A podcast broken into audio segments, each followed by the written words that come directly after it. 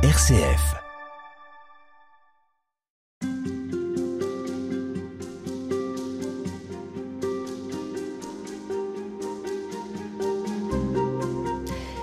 Dans les Confessions, saint Augustin parle de Dieu en ces termes. Il est plus intime que l'intime de moi-même. Pourtant, dans la Bible, Dieu est aussi le tout autre, celui que l'on a du mal à nommer. Alors, entre cette intimité et cette altérité, où est Dieu et quel type de relation peut-on établir avec lui? Bonjour frère Émile. Bonjour. Merci d'être avec nous dans cette halte spirituelle. Je rappelle que vous êtes frère de la communauté de Thésée en Bourgogne et que vous avez publié en 1986 un livre intitulé Nul est plus proche que l'autre, paru aux presses de Thésée. Ce livre paraît de nouveau et vous dites que vous avez beaucoup appris depuis euh, la première publication de cet ouvrage et qu'il vous semble utile de le rééditer euh, pour réaffirmer que l'altérité de Dieu est, entre guillemets, source de vie. Je vous cite là. Euh, J'aimerais d'abord savoir ce que vous avez appris en 30 ans euh, sur cette euh, altérité de Dieu, cette relation qui peut être établie avec celui qui est à la fois tout autre et tout proche.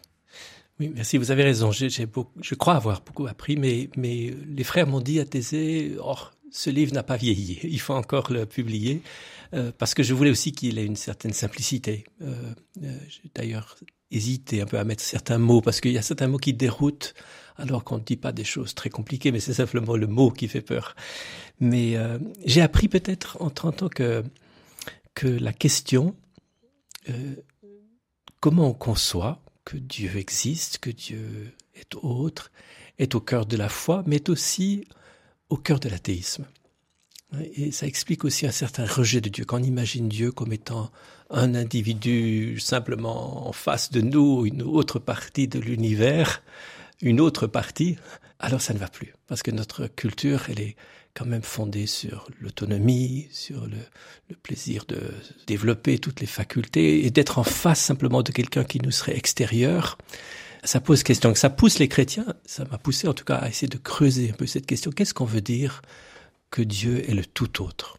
Peut-être que l'athéisme est en lien avec cette idée d'un Dieu tout autre, donc étranger, mais est-ce que l'homme peut ressentir une sorte d'inquiétude aussi à imaginer quelqu'un qui saurait aussi tout de ce que nous sommes, de ce que nous ressentons, de ce que nous éprouvons à l'intérieur de nous, oui. et qui viendrait violer notre intimité. Oui, oui, c'est un peu dans cet esprit-là que j'ai écrit le livre, en pensant à toutes ces questions de qu'est-ce que ça veut dire que quelqu'un nous regarde ou c'est tout de nous. Mais on comprend, et je crois le, le père Farillon avait magnifiquement commenté ça dans ses livres, dans les livres qu'il écrivait dans les années 70, l'humilité de Dieu notamment, euh, qu'il faut repasser tous les attributs de Dieu, il est tout puissant, il est omniscient. Tous ces, grands mots qu'on emploie pour Dieu, il faut les faire passer par leur centre, c'est-à-dire que Dieu est amour. Et donc il n'y a pas d'autre connaissance en Dieu que la connaissance de l'amour. Donc il n'y a pas la connaissance d'un espion. Il ne peut pas nous connaître comme un, espion nous connaît. D'ailleurs, il y a ce magnifique verset dans Saint Jean, au chapitre 10 de Jean. Je connais mes brebis et je donne ma vie pour mes brebis. C'est ça le genre de connaissance que le Christ a de nous. C'est pas une connaissance de, quelqu'un qui est objectif, qui juge, mais c'est la connaissance de celui qui est prêt à donner sa vie pour nous. Vous avez prononcé le mot juge. Une des craintes, c'est d'être jugé et de ressentir une culpabilité vis-à-vis -vis de celui qui attend de nous une forme de perfection que nous n'atteindrons jamais. C'est aussi une, des raisons, le rejet de Dieu, certainement dans, nos cultures, cette attente que Dieu aurait d'une perfection. Si on lit le Sermon sur la montagne, on voit qu'il y a quand même une exigence, des exigences très grandes dans, l'Évangile. Elles font peur un peu. D'ailleurs, il y a même en, Matthieu, il y a soyez parfait comme votre Père céleste est parfait. Donc, on peut se dire comment c'est possible? Est-ce que ça va pas nous écraser? Est-ce que et euh, alors, il faut relire bien sûr. Et on comprend en lisant Matthieu en fait la seule perfection qui existe, c'est d'être fils, d'être enfant.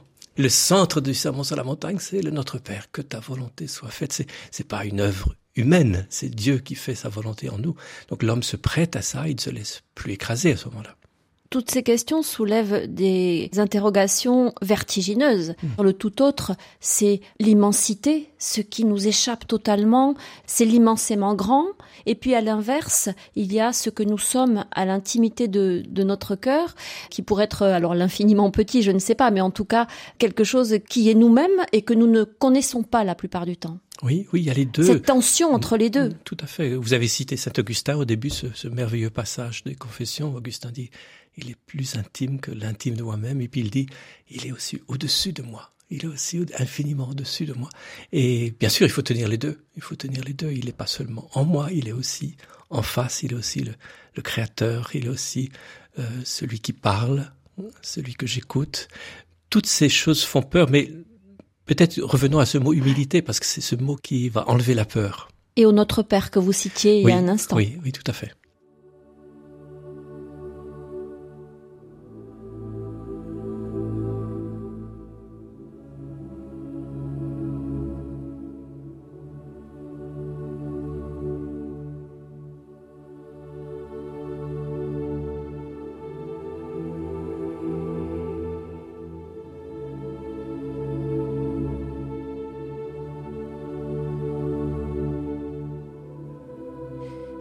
La foi chrétienne est traversée par de très nombreux, paradoxes. Le tout autre et euh, le tout proche est un, de ces paradoxes. Comment est-ce qu'on peut, nous, avec notre intelligence, si grande soit-elle, si développée soit-elle, pour les plus chanceux, saisir quelque chose de cette vérité qui est finalement insaisissable? Oui, oui, on, on ne solutionne pas, on trouve pas des solutions qui résolvent le problème, on s'émerveille. La foi est une question d'émerveillement. Je crois que c'est Grégoire de Nice au IVe siècle qui disait déjà cela, Saint Grégoire de Nice qui disait les concepts, donc l'œuvre, quand c'est l'œuvre simplement de l'intelligence, l'intelligence doit, jouer son rôle, mais les concepts font des idoles de Dieu. Seul l'émerveillement saisit quelque chose. Et quand on parle du tout autre et du tout proche, on, on est devant ce paradoxe, mais et en effet, les paradoxes sont au cœur de notre foi, l'incarnation du Christ, Dieu qui se et là, dans un tout petit enfant, la parole qui ne peut pas parler, qui est un bébé, qui doit apprendre la langue de sa mère, c'est un paradoxe énorme. La parole de Dieu qui se fait silencieuse, qui doit apprendre des humains comment parler, c'est un paradoxe énorme.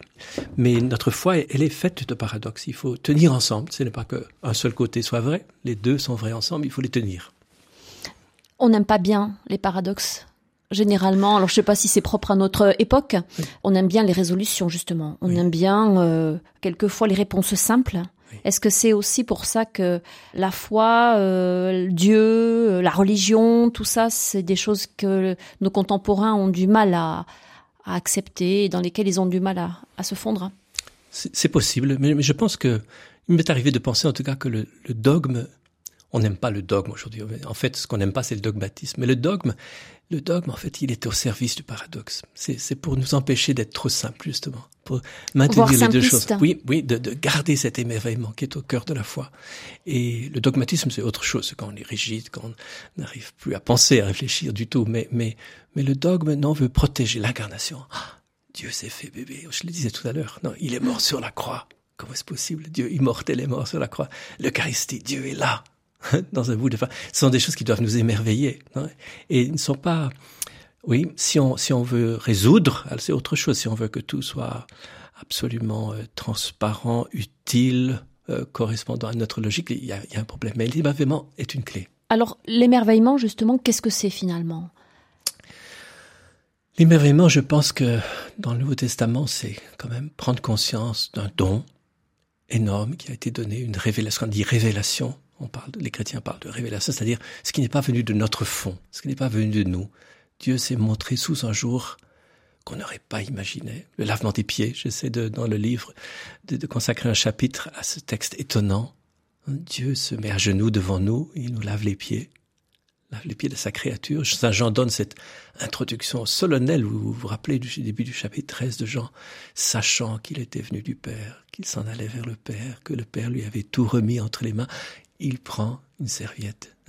La conjonction de ces deux, cette introduction solennelle et ces, gestes tout simples est étonnant. Mais là, on a justement le tout autre et le tout proche à la fois. Oui, oui, et l'émerveillement. Comment est-ce possible? Et Pierre, Pierre, c'est un peu plus que l'émerveillement, c'est même un refus d'abord. Non, tu me laveras pas les pieds. Hein c'est un refus. C'est pas possible pour lui. C'est pas possible. Donc l'émerveillement était là et carrément, c'est presque trop fort. Et c'est ça la révélation chrétienne. Ce n'est pas l'homme qui projette sur Dieu, Dieu le tyran, Dieu, mais on découvre en lisant l'Évangile cette parole du Christ qui me voit, voit le Père. Puis on le voit pas seulement quand il est dans toute sa gloire euh, de ressuscité, mais quand il s'abaisse devant les disciples, quand il meurt sur une croix, il faut penser à cette parole de Jésus, qui me voit voit le Père. Alors l'enjeu, frère Émile, c'est quand même d'arriver à établir, nous, humains, une relation avec ce Dieu qui est à la fois tout autre et tout proche. Comment tenir les deux à la fois et entrer en relation avec lui? Il y a là tout un défi de concevoir aussi la liberté comme relation.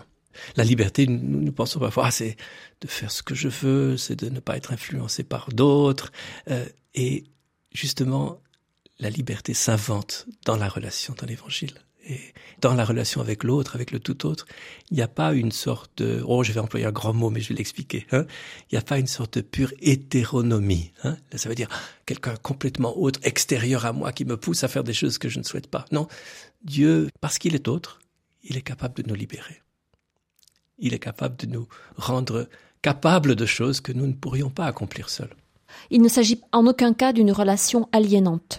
Je ne crois pas. On peut, on peut, si on la conçoit mal, elle devient aliénante parce qu'il faut faire la volonté de Dieu. Qu'est-ce que ça veut dire? Mm. C'est comme la volonté d'un autre. Hein. Mais si on comprend bien comment cette parole qui exprime la volonté de Dieu dans les évangiles vient éveiller ce qu'il y a de plus fort en nous, de plus personnel, de plus passionnant, on sait que c'est pas une aliénation.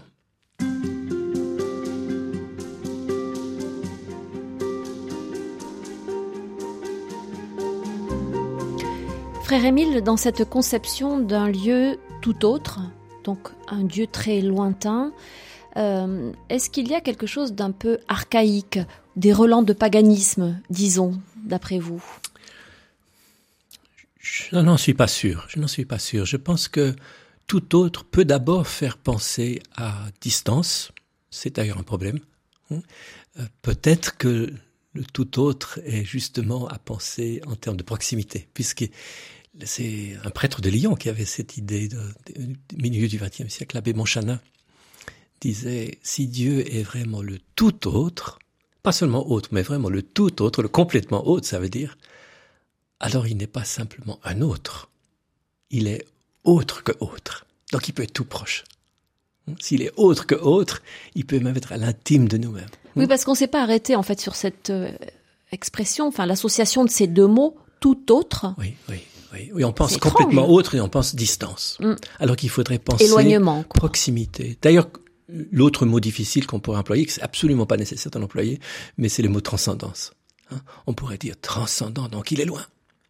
Mais la transcendance de Dieu dans la Bible, c'est il traverse toutes les barrières pour venir vers nous. Il entre dans une histoire, il entre dans notre histoire compliquée. Ça, c'est pas une distance, c'est pas un éloignement, c'est toute l'énergie qu'il met à venir vers nous dans notre situation. D'ailleurs, c'est comme ça dès le début de la Bible. C'est pour ça que j'ai un peu un doute si ce qui est archaïque ou dans la Bible est vraiment perception d'un éloignement. Je pense que la parole de Dieu à Moïse, j'ai vu la misère de mon peuple. Je suis descendu, je suis intervenu. Je pense que dès le départ, Israël a saisi cela, que la transcendance de Dieu n'est pas... Il est dans le buisson, qui ne se consume pas, donc c'est une présence mystérieuse qui est autre, mais il est celui qui veut entrer dans l'histoire de ce peuple qui souffre. Pourquoi est-ce qu'on a longtemps pensé associer ce Dieu tout autre et donc très lointain à l'Ancien Testament? Je ne sais pas, je ne sais pas. Peut-être qu'en effet, une lecture euh, juste de l'Ancien Testament ne le permet pas, mais peut-être dans le paganisme, il y a peut-être cela, oui, peut-être. Je ne crois pas dans toutes les religions, parce que je crois qu'il y a des religions qui ont un très grand sens de l'unité avec Dieu. Mais euh, peut-être qu'il y a une conception païenne faudrait étudier la chose parce que souvent des hommes qui n'avaient pas une connaissance de la Bible avaient aussi une intuition de la proximité de Dieu, euh, de la difficulté d'en parler aussi. Hein, je crois Platon disait ça, c'est impossible, hein, risque de parler de Dieu. Mais il y avait une intuition de la proximité de Dieu. Peut-être qu'elle existe plus que nous ne pensons, même dans l'homme très primitif.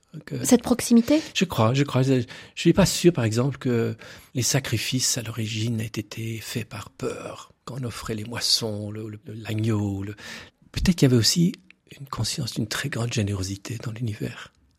Et le fait, comme je disais dans l'introduction de ces entretiens, que dans la Bible, on sent qu'il y a une difficulté à nommer Dieu. Oui.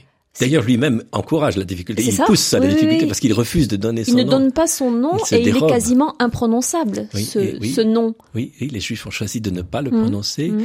Et au fond, ça veut dire qu'il faut le découvrir dans l'histoire. Il faut le découvrir dans ses gestes, non pas dans les idées préconçues que nous avons sur Dieu, mais je suis celui que je serai. Vous verrez. Vous verrez dans l'histoire, vous verrez dans votre histoire qui je suis. Vous pouvez pas, à l'avance, faire une définition qui serait juste. Ça doit se traduire dans l'histoire. Et l'Église, c'est un peu la même chose.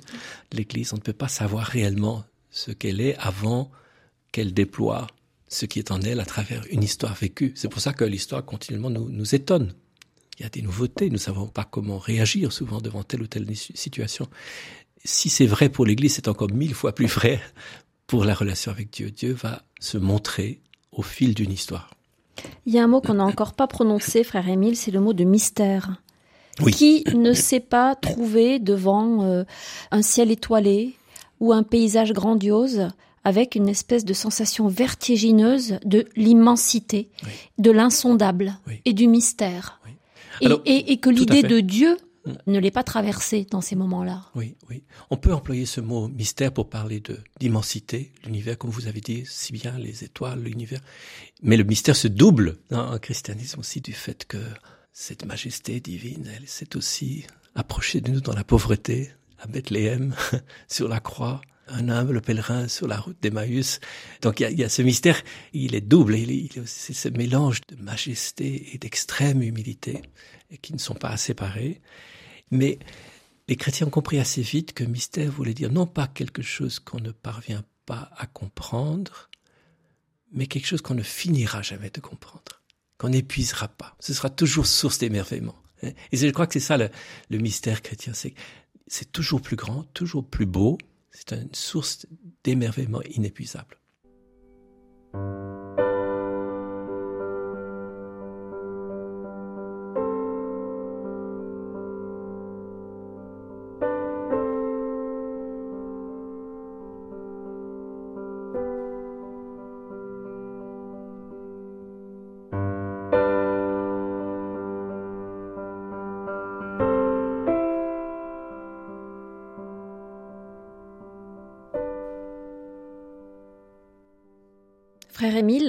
Ce Dieu mystérieux, au sens où vous venez de l'expliquer là, ce tout autre, ne rentre pas dans nos concepts, finalement assez étroits, dans nos explications. Il euh, dépasse tout ça. Dieu ne s'enferme pas dans des explications. Oui, c'est pour ça qu'il faut lire l'Évangile au fond. Et c'est ce que j'ai voulu faire dans ce livre, comme des regards sur le Dieu de l'Évangile, pour euh, dire voilà, nous sommes devant une scène d'évangile que nous croyons connaître, peut-être par exemple le baptême de Jésus, nous pensons, bon, il s'est fait baptiser, mais est-ce qu'on se rend compte de ce que ça veut dire que le Christ, Fils de Dieu, est entré dans l'eau, corporellement avec son corps, pour se mettre à côté des pécheurs? Il faut découvrir qui est ce Dieu en lisant l'Évangile, en regardant le Christ vivre au milieu des humains, au milieu des disciples, et c'est ça qui va nous permettre d'avoir accès à Dieu, de, le saisir au-delà de ce, que, ce qui lui viendrait spontanément à l'imagination. Parce que le Christ lui aussi est insaisissable. Il n'est jamais où on l'attend. Ses réactions ne sont jamais celles que ceux qui essaient de le piéger espèrent. Ses réponses sont toujours décalées par rapport à ce qu'on a imaginé et anticipé. Et oui, et, ce verset de Jean, euh, qui me voit, voit le Père, on doit l'avoir constamment à l'esprit quand on lit l'Évangile, quand on voit ce Christ qui nous étonne, mais c'est au fait c'est Dieu qui nous étonne. C'est Dieu qui fait ce que le Christ fait. Par exemple, dans les récits de pardon qui sont au cœur de l'Évangile, hein, quand Jésus se réjouit avec les pécheurs, euh, il laisse entendre très clairement que la source de sa joie, c'est celle du Père. quand il dit, il y a plus de joie dans le ciel pour un pécheur qui se repent que pour 99 qui n'ont pas besoin de repentir, ou il y a plus de joie pour les anges de Dieu, pour hein, un être, un pécheur retrouvé on saisit qu'il se réfère à la joie de Dieu lui-même, la joie de son Père. Donc lui-même, son comportement, c'est d'exprimer cette joie. Et on dit, mais c'est tellement humain ce qu'il fait là. C'est tellement humain. La, parabole du fils prodigue, on lit ça, mais on dit c'est rempli d'humanité. Mais justement, Dieu est le tout autre, non pas parce qu'il n'est pas humain, mais son humanité est si riche, si totale qu'on se dit, mais ça n'existe pas sur notre terre c'est l'absolue humanité? Oui, je crois. L'homme avec un H majuscule. Je crois. Le père Bro avait cette magnifique, euh, ce magnifique titre dans les années 70, Dieu seul est humain.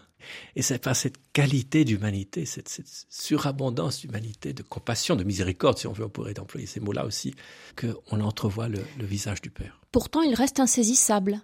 Oui. Ce Jésus. Oui, parce que l'amour est insaisissable. L'amour n'est pas compris quand on dit Ah, bien sûr. L'amour n'est jamais comme ça, autrement on profane l'amour. L'amour ne peut être que source d'émerveillement. Ah, c'est étonnant. Seul l'étonnement saisit quelque chose. Qu'est-ce que c'est cet étonnement? C'est l'émerveillement devant un cadeau. Il n'y a plus de mots? Il n'y a plus, il y a de, plus de concepts, il n'y a plus d'idées? Et il n'y a plus ce qui se range dans la catégorie d'utile. Vous savez, beaucoup de gens posent cette question à quoi ça sert de croire en Dieu? À quoi ça sert? À quoi Est-ce que c'est utile? Mais ce n'est pas la, la, la, bonne catégorie, hein, l'utile, pour saisir le mystère, justement. On est devant un mystère d'absolue gratuité, d'absolue générosité. Est-ce que ça veut dire qu'on est uniquement sur le registre de l'émotion quand on est dans l'émerveillement et dans cet étonnement que vous décrivez? On est au-delà des mots sûrement, mais les mots sont nécessaires parce que l'émotion ne suffit pas. Et les chrétiens ont toujours senti le besoin. Ils n'ont pas, ils sont pas portés volontaires à le faire. Mais si on regarde ici même, dans cette ville de Lyon, euh, il y a eu des problèmes avec la foi au deuxième siècle déjà. Hein Alors il fallait réagir. Il fallait employer des mots. On ne pouvait pas dire c'est trop grand pour les mots, il n'y a que l'émotion, il n'y a que l'émerveillement. Il fallait passer. Mais on disait, les pères de l'Église disaient, nous sommes bien conscients que nos mots sont bien trop pauvres, nos concepts sont bien trop pauvres.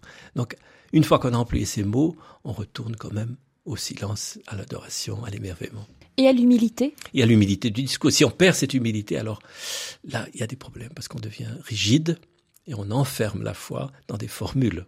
Qu'est-ce que c'est que cette humilité vis-à-vis -vis du tout autre? Je pense que l'humilité que nous avons peut-être à vivre tous les jours, nous comme croyants, par exemple les jeunes qui sont aujourd'hui dans des lycées en France ou ailleurs, ils ont des, dans leur classe des musulmans, ceux qui appartiennent à une autre religion, ceux qui... Ça nous pousse tous à une sorte d'humilité, cela. Parce qu'on se dit, mais pourquoi est-ce qu'il y a plusieurs religions? Il y a des grandes religions, on sent qu'il y a vraiment une, présence de Dieu. Et ça, ça nous pousse à une humilité, parce qu'on ne peut pas enfermer dans nos systèmes. On ne peut pas enfermer dans nos explications. On dit, ah, Dieu est plus grand que tout ce que nous pouvons mettre euh, en avant. Mais sûr, on ne va pas renier que dans le Christ, il s'est manifesté d'une façon tout à fait particulière. Qui me voit, voit le Père, je disais tout à l'heure en citant Jean. Mais il est plus grand encore que, nos catégories. Et ça nous pousse à l'humilité.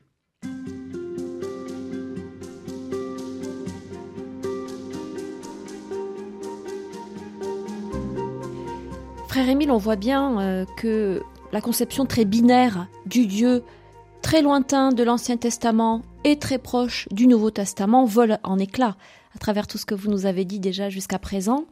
Pourtant, on a quand même le sentiment que ce Dieu tout proche vient avec Jésus, avec le Christ, et que jamais, jusqu'à l'incarnation, il n'avait été aussi proche de l'homme. Est-ce que c'est une réalité? Ah, je crois que l'incarnation marque, oui, une nouveauté. Il y a une, la nouveauté. Irénée disait ça à Lyon, hein, il y a 18 siècles. C'est, en s'apportant lui-même, il a apporté toute nouveauté. Donc, il prend notre chair, il se donne ensuite dans l'Eucharistie. Et dans cette proximité de Dieu, elle est certainement, euh, non pas qu'il faille opposer, je pense, à l'Ancien, parce que dans l'Ancien Isaïe, par exemple, euh, Isaïe 55, quand Dieu dit, mes pensées ne sont pas vos pensées, mes voix ne sont pas vos voix, c'est pas pour dire autre chose que le pardon. c'est pour dire qu'il a des entrailles de miséricorde, qu'il n'est pas comme nous, il ne pense pas à la vengeance, euh, au rejet, mais que Osée dit la même chose, d'ailleurs le prophète Osée, hein, Dieu dit je suis bouleversé en pensant à mon peuple. Et donc les entrailles de Dieu, c'est les entrailles du Dieu de l'Ancien Testament voilà, déjà. Hein. Voilà, c'est tout ça est présent. Moïse, on a fait l'expérience aussi quand Dieu dit je, je viendrai, je serai là pour mon peuple qui souffre. Mais dans le Nouveau, il y a quand même Dieu qui entre dans notre histoire d'une façon tout à fait nouvelle, dans une fragilité. Mais pourquoi est-ce qu'il entre dans notre histoire? Ça veut dire qu'il n'y était pas avant? Alors il entre dans cette histoire vraiment autrement, je pense, comme un sujet que l'on peut blesser aussi. Hein Sa chair est livrée, comme il dit, le Fils de l'homme est livré. Euh, je ne sais pas si vous avez en tête ce très beau passage de l'Évangile de Jean, au chapitre 19, quand on vient arrêter Jésus à Gethsemane. Le Christ voit ses soldats ces personnes qui arrivent avec des bâtons, des épées. Puis il s'avance et il dit, qui cherchez-vous? Et ils disent, mais Jésus. Il dit, c'est moi. Et tout le monde tombe par terre. Tomber par terre comme ça, c'est la révélation. Normalement, c'est la réaction de l'homme devant la grandeur de Dieu, la manifestation de Dieu. Foudroyé. Oui, oui, c'est finalement. On, on, on, met la tête, le visage au sol. Mais là, c'est devant un homme qui va être livré, qui n'a aucune défense. Et c'est là qu'on voit quelque chose du visage de Dieu dans cet homme complètement vulnérable. Et là, il y a, quelque chose que peut-être que seul le Nouveau Testament pouvait dire. Ce n'est plus une idée, ce n'est plus une promesse, c'est une réalité, il est là. Il est tellement là qu'il partage le quotidien de ses contemporains, de ses disciples, de tous ceux qu'il croise. Il mange avec eux, il parle avec eux, il les touche, il les regarde. Il, il dit leurs prénoms aussi. Dans les récits d'apparition de, la résurrection, c'est tellement frappant. Les prénoms, en tout cas Marie, Hein on parle de, de ses disciples qu'il a connus, la relation continue. Donc, le fait qu'ils apparaissent comme le tout autre en tant que ressuscité n'enlève rien au fait qu'il soit là comme un être personnel qui traite les autres de manière personnelle, qu'il n'y a pas d'opposition. Cette proximité, elle est, la qualité de sa relation. Et ça m'a toujours frappé que, que dans ces récits que nous nous disons, mais c'est le plus grand événement de l'histoire, la résurrection, il n'y a pas d'événement plus grand. Hein. Euh, c'est au moins comparable à la création, sinon plus grand, parce que Dieu chasse la mort de la création au moment de la résurrection. Et en même temps, tout ça dans une sorte d'humilité, bouleversante et qui ne dérange pas grand monde finalement. Quelques femmes un matin, quelques disciples. Le plus grand événement de l'histoire se passe par là. Nos sacrements, c'est la même chose, je crois. Le Christ continue à vivre au milieu de nous. Il se donne dans l'Eucharistie. Il se donne dans tous nos sacrements, même les, réalités très humbles, le pain, l'eau, l'amour humain, euh, des choses qui sont peut-être parfois ambiguës aussi. Mais Dieu veut passer par là. C'est ce qui avait émerveillé Augustin, déjà au IVe siècle. C'est que Dieu passe par cet est pauvre. Il passe par Bethléem. il passe par la croix, il passe par Gethsemane. C'est le, le Dieu tout autre qui est là, tout proche de nous.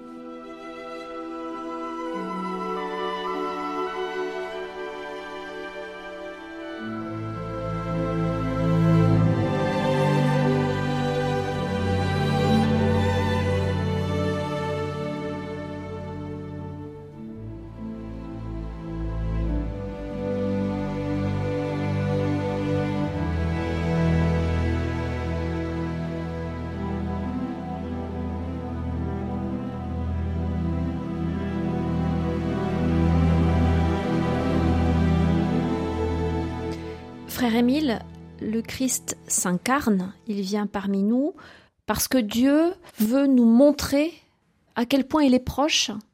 On pourrait dire ça comme ça? Sûrement, mais je pense aussi plus fondamentalement, quand on aime, on veut s'unir. Vous savez que certains chrétiens ont dit que le péché n'est pas ce qui a motivé la venue du Christ dans le monde. Dieu avait toujours le projet de s'unir à sa création. Le péché a fait en sorte que lorsqu'il est venu, nous l'avons rejeté. Mais le projet de Dieu, c'était toujours de s'unir, de non pas de nous laisser dans notre condition de mortels. Vous connaissez cette belle parole de Maxime, un des plus grands penseurs de la foi de l'Église d'Orient, début du 7 siècle, qui disait le matin de Pâques, quand Dieu voit Jésus ressusciter des morts, Dieu dit voilà pourquoi j'ai créé le monde. Je n'ai pas créé le monde pour la mort. J'ai créé le monde pour que l'homme puisse avoir accès à ma vie, entrer dans la vie, entrer dans la vie éternelle. Et donc cette unité entre le projet, la création, et ce qu'on appelle la rédemption, Dieu qui nous sauve, il a une unité. Il s'unit à nous dans l'incarnation parce qu'il est venu partager notre vie et il veut ouvrir un chemin vers la vie. Mais c'est aussi comme si euh, on avait besoin de voir, quoi. Oui, aussi. Parce que on, les idées, euh, les, encore une fois, les concepts, euh, ça, ça, ne nous suffit pas. Mais il faut croire que même quand on voit, on ne croit pas. Oui, oui, oui. Le voir peut-être ne suffit pas, mais c'est vrai, nous avons besoin. L'évangile est souvent de Jean, notamment, est présenté comme un évangile de signes. Il y a les signes que Jésus a posés à Cana, au temple. C'est vrai, nous avons besoin de signes et nous avons encore besoin d'interpréter ces signes, comprendre leur vraie profondeur et vous savez, dans Jean, il y a toujours ces malentendus. Hein. Nicodème, comment est-ce qu'on peut entrer dans le sein de sa mère à nouveau et naître à nouveau? La femme samaritaine, le chapitre 4.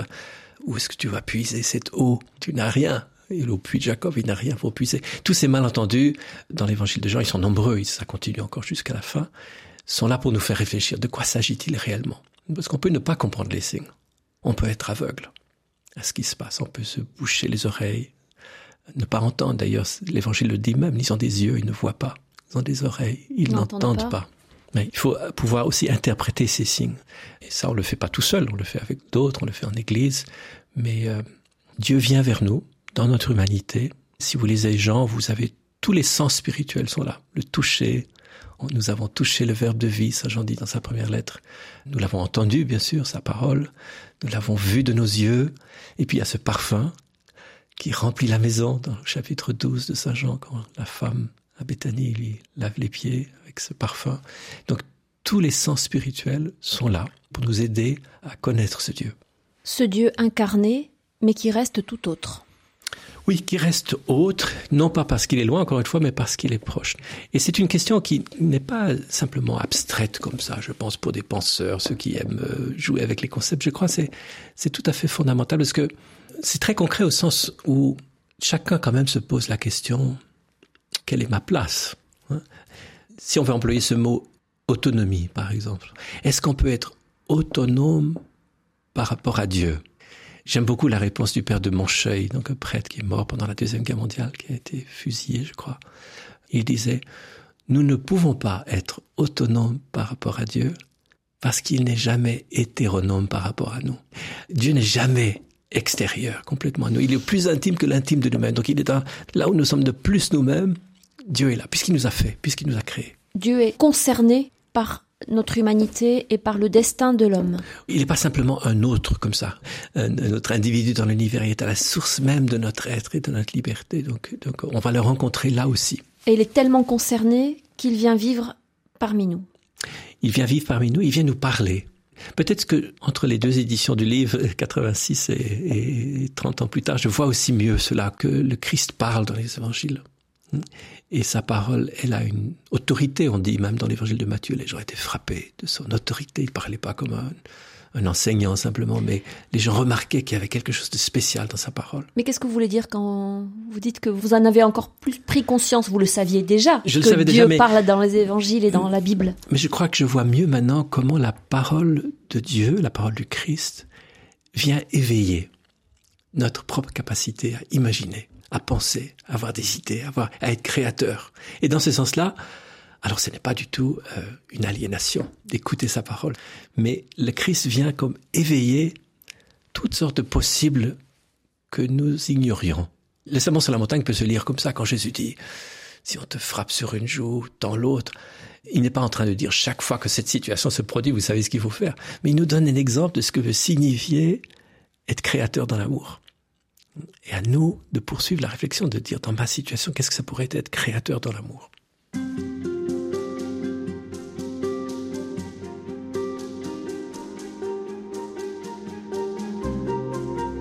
Frère Émile, entre ce Dieu tout autre et ce Dieu tout proche, comment sortir justement de cette conception euh, un peu manichéenne ou euh, binaire et entrer en relation avec lui et savoir comment se situer? Oui, oui, on pourrait dire euh, binaire ou dualiste ou simplement l'imaginer comme simplement en face de nous, ça ne va pas. Hein, ça va pas. Il n'est pas simplement en face. D'ailleurs, quand nous disons je crois en l'Esprit Saint, nous le disons tous les dimanches dans les credos. Hein, c'est pas pour dire que nous croyons euh, simplement à ce qui est très loin dans l'univers, mais nous savez, on dit aussitôt mais je crois à l'Église. Hein, la communion, l'esprit est à la base d'une communion que nous, dont nous faisons l'expérience? C'est ça, je crois dans l'Esprit Saint.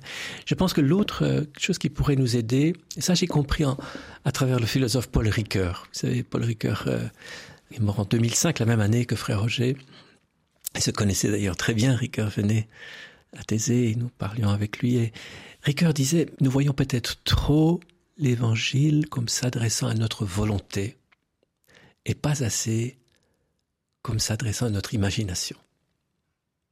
Et il y a beaucoup de penseurs aujourd'hui, chrétiens notamment, qui essaient de réhabiliter l'imagination, que le Christ est venu éveiller notre pouvoir créateur. S'adresser à notre volonté, qu'est-ce que ça voudrait dire? Alors ça voudrait dire simplement obéir. Hmm? Et l'obéissance fait partie de la foi chrétienne, mais Ricoeur disait, il y a une obéissance aimante. Personne, il disait à Thésée, je vois que personne ne commande, mais tout le monde obéit. C'est-à-dire que ça vient de l'intérieur. Ça vient d'un cœur libre.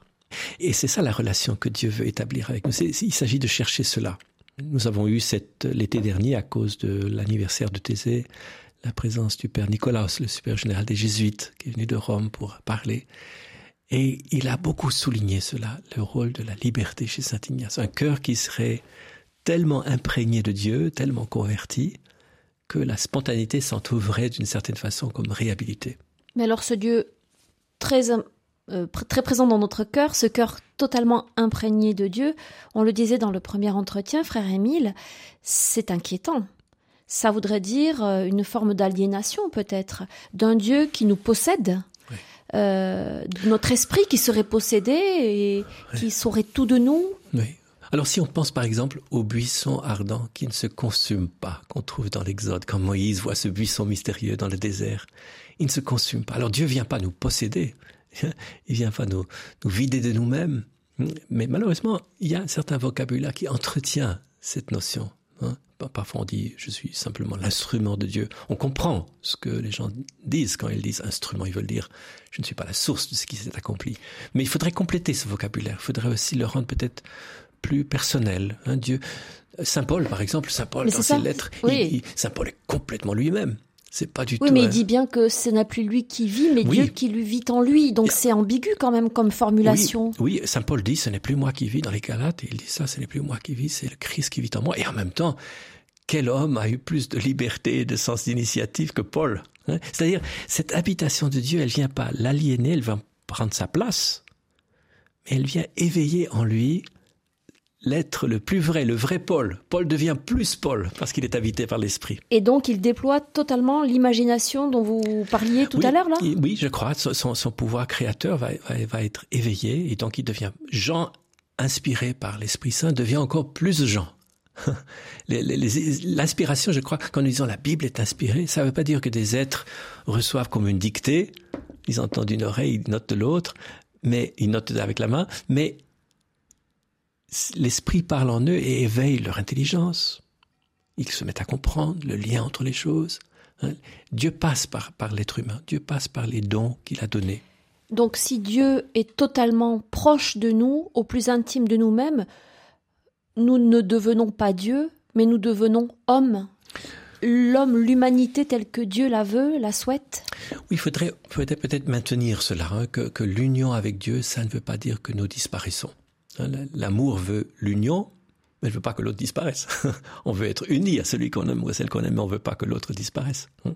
On veut que cette, cette altérité, cette différence se, se, poursuive. Et dans la relation avec Dieu, il y a sans doute de cela. Hein. Il y a sans doute de cela. Je pense qu'on peut lire la tradition chrétienne de cette façon aussi. Dieu veut que l'être qu'il a créé existe vraiment. Je veux que tu existes. Je ne veux pas prendre ta place. Et donc, si on sort de cette euh, ce schéma que nous avons trop facilement dans notre tête d'une sorte de concurrence. Hein une sorte de concurrence entre Dieu et l'homme. C'est soit lui, soit moi. Oui. Mais il n'y a pas de place pour les deux. Voilà. Si on sort de ça, alors là, on approche plus du Dieu chrétien. On se dit, ah, il est à la source de notre être.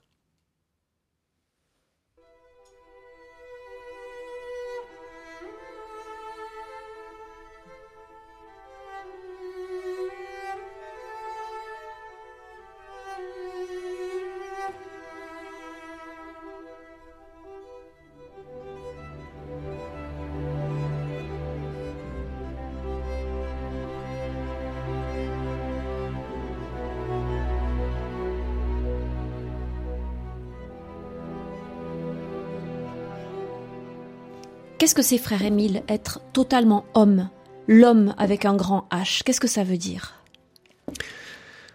C'est une parole de Jean, je pense, dans l'Évangile. C'est là qu'on peut-être qu'on trouve la meilleure explication devant Pilate. Pilate dit voici l'homme. Ecce homo. Il n'y a peut-être pas de meilleure réponse que celle-là. Regardez le Christ pour comprendre qui est l'homme. Regardez ce qu'il a vécu, cette sorte de union avec Dieu, avec son Père, hein, qui l'a pas poussé à s'éloigner des autres, qui l'a pas poussé à, à, prendre des distances, mais qui l'a fait insérer, il s'est inséré dans notre humanité depuis son baptême jusqu'à sa mort en partageant la mort humaine. Donc voici l'homme, ça veut dire que c'est en le regardant lui qu'on va apprendre qui est Dieu, mais on va aussi apprendre ce qu'est l'homme. Pascal le disait déjà, hein, s'il n'y avait pas le Christ, nous ne comprendrions pas qui est Dieu, mais nous ne comprendrions pas non plus qui nous sommes. Donc le Christ, c'est la plénitude, la relation parfaite entre ce Dieu tout proche et, ce Dieu tout autre. Oui, oui. Alors il vit. Il récapitule tout ça. Il vit les deux. Il est la révélation de Dieu et il a en même temps la réponse humaine à Dieu.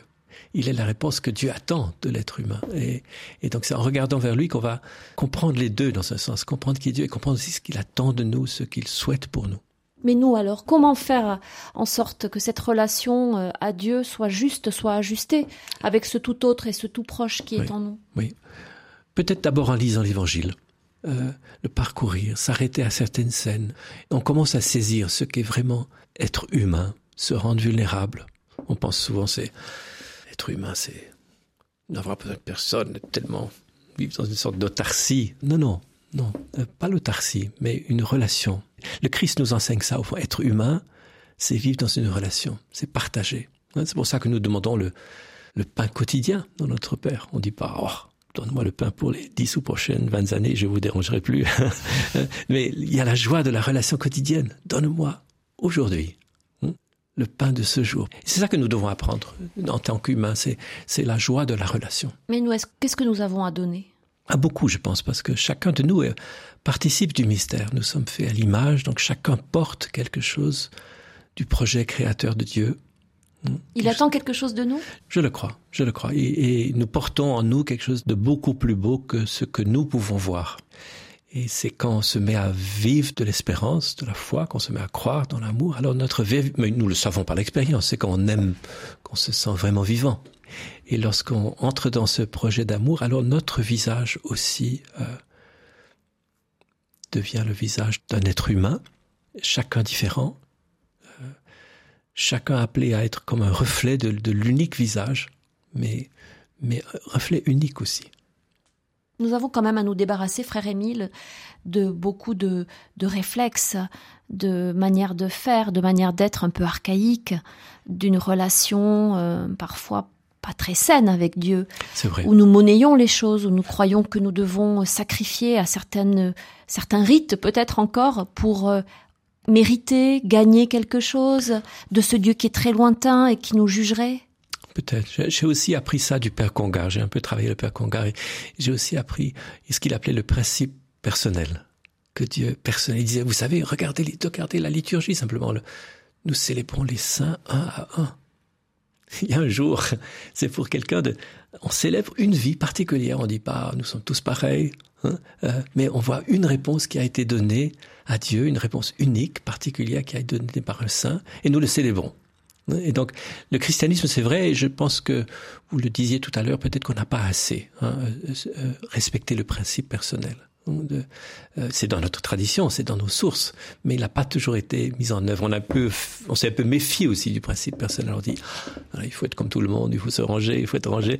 Mais non, on a, on a besoin de que chacun puisse être ce témoin unique hein, que Dieu attend.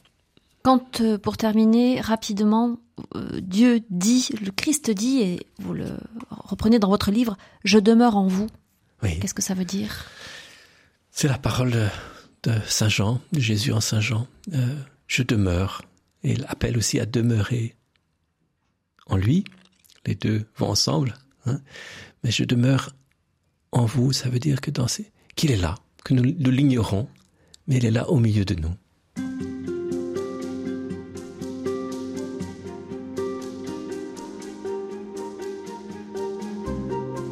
Frère Émile, nous avons euh, rapidement euh, repris euh, précédemment cette phrase du Christ Je demeure en vous. Et puis on a tous en tête cette phrase aussi Je suis avec vous jusqu'à la fin du monde. Il l'a promis. Donc ce tout autre qui parfois nous paraît très très loin, dont on se dit quand on voit certains malheurs qui frappent les hommes, que manifestement il a déserté l'humanité, quoi. Il a déserté le monde, c'est pas possible. Mhm. Oui, l'actualité peut nous faire douter, puis parfois aussi une lecture trop superficielle des évangiles. Parfois on dit ah, je m'en vais dans l'évangile de Jean. Jésus dit je m'en vais. L'ascension, il part vers le ciel. il n'est pas vraiment là, non Il est parti. Géographiquement, il nous a euh, quittés. oui, c'est comme ça. On imagine spatial. Et en fait, si on lit bien Saint Jean, Jésus dit, je m'en vais et je viens vers vous. Son départ est une venue. C'est ce qui est étrange. Il vient pour être autrement avec nous. Et je me souviens, il y a quelques années, j'en parlais avec le père Martelet, le jésuite, Gustave Martelet. Et je me souviens que le père Martelet disait, le Christ ressuscité, c'est pas celui qui s'éloigne du monde parce qu'il est tout à coup devenu le, le puissant, mais c'est celui qui s'insère dans l'histoire et qui peut dire comme il le fait dans Matthieu 25, ce que vous avez fait plus petit des miens, c'est à moi que vous l'avez fait. Hein. Donc c'est ressusciter, c'est pas pour s'éloigner, mais c'est pour mieux s'insérer encore dans l'histoire. Hein.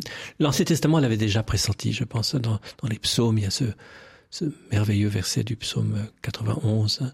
Dans la détresse, je suis avec lui. Dans la détresse, je suis avec lui. Donc découvrir, il est là au milieu de la souffrance aussi. On n'a pas une solution magique qui va venir parce qu'il y a Dieu, mais il y a une présence qui est là avec nous, pas, non pas un spectateur, hein, mais avec nous. Mais la souffrance, elle, elle reste. Et le malheur perdure. Oui, et qu'on ne trouvera pas une explication à tout à l'intérieur de l'histoire. Hein. il faut se faire à ça aussi. Hein. Les hommes des psaumes, c'était différent. Les hommes des psaumes, ils attendaient une explication à l'intérieur de l'histoire. C'est pour ça qu'il fallait voir le, ce qui nous choque, nous, quand on lit les psaumes. Il fallait voir la mort de ses ennemis. il fallait voir que Dieu a le pouvoir de rétablir la justice sur la terre. Les hommes des psaumes attendaient ça. Nous, c'est un peu différent. Nous, les chrétiens, nous attendons, bien sûr, la justice hein, et des cieux nouveaux, mais nous savons que nous ne le verrons pas forcément de notre vivant. Mais d'où le malentendu qui est quand même très présent, qui est que si Dieu existe, en tout cas, il est très très loin de, des hommes et il les a, pour certains, abandonnés, puisque l'homme souffre. Oui. Mais c'est un argument qui qu'on entend souvent, ça. Oui, oui. Et je me demande si ce n'était pas déjà présent dans les évangiles quand, quand Jésus demande à, voir le tombeau de Lazare.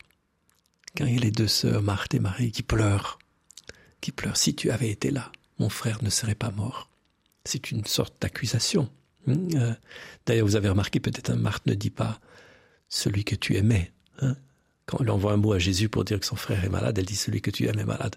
Mais quand il n'est pas venu et qu'il vient plus tard, elle dit euh, Mon frère, tu n'as pas manifesté beaucoup d'amitié pour lui. Hein. Mon frère ne serait pas mort si tu il, ne, reçoit plus euh, ce, nom de celui que celui qui aime.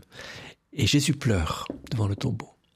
Ça m'a toujours frappé. Pas pas quelques larmes comme ça, mais il est bouleversé. Je me suis souvent demandé est-ce que ce Christ qui pleure devant l'incroyance, au fond, la non-foi, même de proches comme Marthe et Marie, est-ce que c'est pas déjà le Christ qui sait combien ce sera difficile pour nous de croire hein? Combien ce sera difficile de tenir dans la foi jusqu'au bout? Parce que, au fond, l'explication, elle est au bout seulement.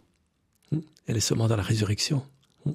Elle est seulement dans lorsque nous serons tous ensemble. C'est la parole merveilleuse de la, qui clôt les frères Karamazov de Dostoïevski. Nous nous reverrons nous nous reverrons tous et nous nous raconterons joyeusement tout ce qui s'est passé. Hein. Nous nous raconterons, ça veut dire que ce n'est pas rien ce que nous avons vécu. La souffrance est honorée. On ne dit pas, oh, c'est pas important, c'est simplement quelques années de la vie humaine. Non. Dieu honore cette vie, il prend au sérieux cette souffrance humaine. Nous nous raconterons ce qui s'est passé. Hein. Mais nous serons tous ensemble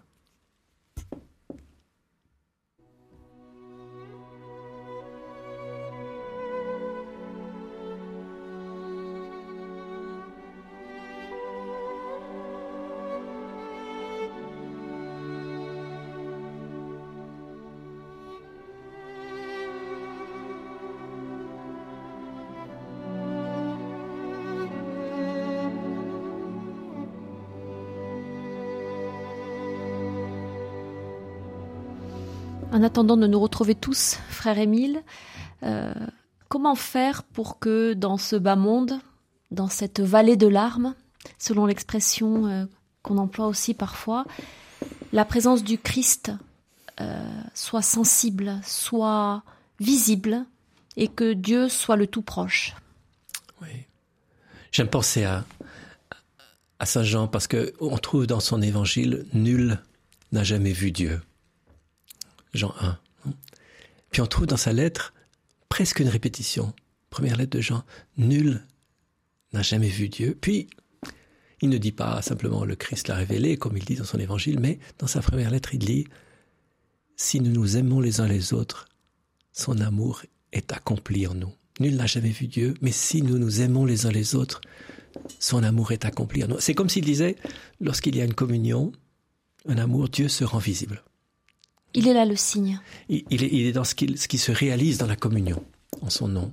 Et, et cela manque sûrement à beaucoup de personnes. Ils essaient de vivre la foi tout seuls.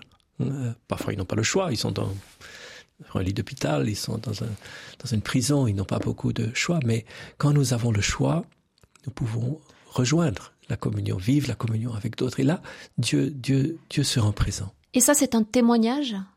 Et le monde a besoin de témoignages? C'est un témoignage, c'est aussi une réalité. Je pense la communion, elle existe. Hein, euh, on a besoin, euh, Pape François disait des îles de miséricorde, je pense, hein, et on, a besoin de, de, rencontrer des lieux où on, on, se rend compte quelque chose de nouveau est entré dans le monde. Et quand une église est, une vie d'église est réussie, je crois que c'est ça que les gens touchent du doigt. C'est ça qui devient palpable. Il y a quelque chose de nouveau qui est entré dans le monde. On ne réfléchit plus simplement à soi-même. Il y a un espace pour les pauvres, il y a une place pour, pour tous, il y a une écoute, il y a une écoute, il y a un partage. Euh, quelque chose de cette vie nouvelle devient tangible. Dans l'Église et hors de l'Église? Alors, hors de l'Église, parce que nous, nous, nous, nous voyons, savons pas où se termine l'Église. Hein. Nous, savons, nous voyons l'Église visible, nous savons où elle est à peu près, mais nous ne savons pas. Euh, notre regard ne, ne, capte pas tout. Il y a le Christ dit d'ailleurs à la fin, non, ce que vous avez fait au plus petit des miens, c'est à moi que vous l'avez fait. Les gens sont étonnés. Quand est-ce que nous, avons, nous t'avons donné à boire? Quand nous t'avons donné à manger Ou visité à l'hôpital ou en prison? Ils ne savent absolument pas qu'ils ont fait ça pour le Christ. Hmm. Mais donc il y aura beaucoup d'étonnement aussi ces derniers jours. Il y aura beaucoup de gens qui se croyaient loin, qui se qui, qui étaient beaucoup plus proches qu'ils ne le croyaient, plus proches qui étaient avec lui, je le crois. Et inversement, d'autres qui se croyaient très très proches et qui finalement l'étaient moins que ce qu'ils pensaient? En tout cas, le Christ souhaite qu'on y réfléchisse sur cette terre, hein, qu'on ne se croit pas trop vite euh, du, bon côté, qu'on puisse se poser vraiment des questions. Où est-ce qu'il est aujourd'hui? Où est l'urgence? Je pense que c'est le sens de tous ces passages qui nous font un peu peur de l'évangile. Hein. C'est pas Jésus qui annonce la fin. Matthieu 25, quand il y aura des bons d'un côté, puis ceux qui iront. Non, c'est pas pour dire j'ai vu la fin du film et je vous l'annonce déjà, mais c'est pour dire voilà ce qui ne doit pas se passer. C'est pas pour dire voilà ce qui va se passer, hein, mais c'est pour dire voilà ce qui ne doit pas se passer. Peut-être pour euh, conclure ces entretiens, frère Émile, j'aimerais qu'on s'arrête un instant sur euh, cette phrase de Saint Augustin. Il est plus intime que l'intime de moi-même. Hmm. Qu'est-ce que ça veut dire au fond? Oui, ça veut dire que il ne faut pas avoir peur de lui, euh, que s'ouvrir à lui, ce n'est pas perdre sa liberté, ce n'est pas vivre une aliénation, c'est s'ouvrir à la source même de notre vie. Euh, Saint Paul, d'ailleurs, souhaitait rappeler ça, je pense aux Athéniens, quand il parle à Athènes, il, cite un poème que les gens connaissaient à son époque, que les Grecs connaissaient. Euh, en lui, nous avons la vie, le mouvement et l'être. Je crois que c'est Acte 10, 17. Non? Euh, en lui, nous avons la... Donc, il n'est pas simplement extérieur, c'est en lui que nous vivons déjà. En lui que nous avons la vie, le mouvement et l'être. Donc, au plus intime de nous-mêmes, nous rencontrons sa présence. Euh, D'ailleurs, quand on fait silence, beaucoup le pressentent. Nous le voyons à Thésée, quand les jeunes viennent et qui sont dans cette église de la réconciliation à Thésée, il y a ces dix minutes de silence au cœur de chaque prière. Ils pressentent cette présence. Hmm? Tout au fond d'eux-mêmes. C'est pas simplement il faut apprendre beaucoup de choses, on va vous enseigner beaucoup de choses en étudiant la Bible, mais vous êtes orienté vers une rencontre avec celui qui habite le, le fond même de votre cœur. Ça, c'est une expérience. Ça se vit. Peut-être que ça se vit plus que ça ne s'explique. Oui. Euh, il faut peut-être trouver des mots parfois aussi parce qu'on a besoin de mots, mais mais c'est une expérience. Je pense que beaucoup de jeunes athésés n'ont jamais imaginé qu'ils pourraient avoir le désir de prier. Mais mais c'est cette expérience du Dieu tout autre et tout proche qu'ils ont rencontré dans la prière qui leur donne le désir de, de poursuivre une prière. Et pour conclure définitivement cette fois, est-ce qu'on peut répondre à la question où est Dieu?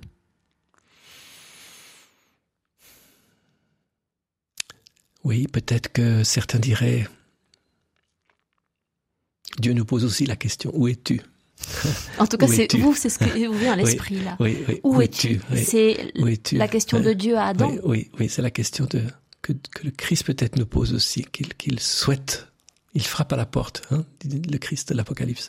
Je suis, je frappe à la porte. Et si quelqu'un ouvre, hein, si quelqu'un ouvre, si quelqu'un garde ma parole, c'est le Christ parle comme ça dans Saint Jean. Si quelqu'un ouvre, j'entrerai chez lui pour être avec lui.